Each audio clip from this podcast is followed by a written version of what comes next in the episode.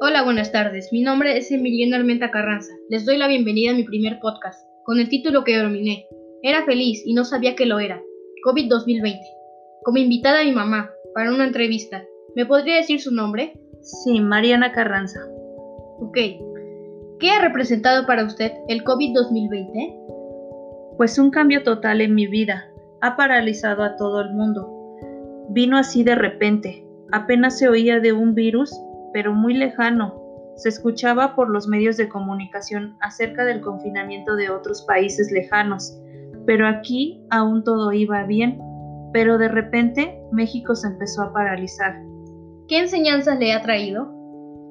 Seguramente que debo de apreciar más la vida, la naturaleza, esos juegos con mis hijos, sintiendo la brisa del aire fresco, una mañana con la puesta de sol en cualquier café, las reuniones familiares. Ahora que dice eso, recordé que yo me encontraba feliz, pues iba a culminar mi primaria, y como es costumbre en nuestro país, es fiesta segura. Ni siquiera me dio tiempo de despedirme de mi mejor amigo, de desearle lo mejor, y de mi maestro mucho menos. Bien, ahora dígame usted, ¿pudo encontrar algo positivo en el confinamiento? Sí, por supuesto que sí. ¿Cómo qué?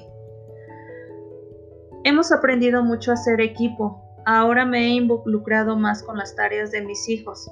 Los he tenido que orillar a ser mejores, que el confinamiento no los puede detener para ser exitosos. Ok, ¿le ha generado algún sentimiento la pandemia?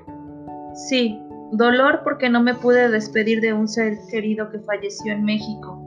Tristeza porque cuando llegó ayuda a nuestra comunidad, el inspector marcó las casas que él a su criterio se tenían que ayudar. Sin embargo, se quedó mucha gente sin ayuda, y en esos momentos hubo mucha gente que robó por ayuda.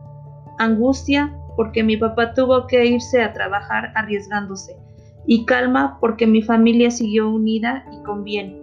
Ok, pues este tema es muy amplio, pero tengo que ser breve. Solo les dejaré este mensaje. La vida es un regalo, disfrútenlo, valórenla y cuídense mucho. Ojalá esto pronto acabe y que volvamos a la normalidad. Muchas gracias.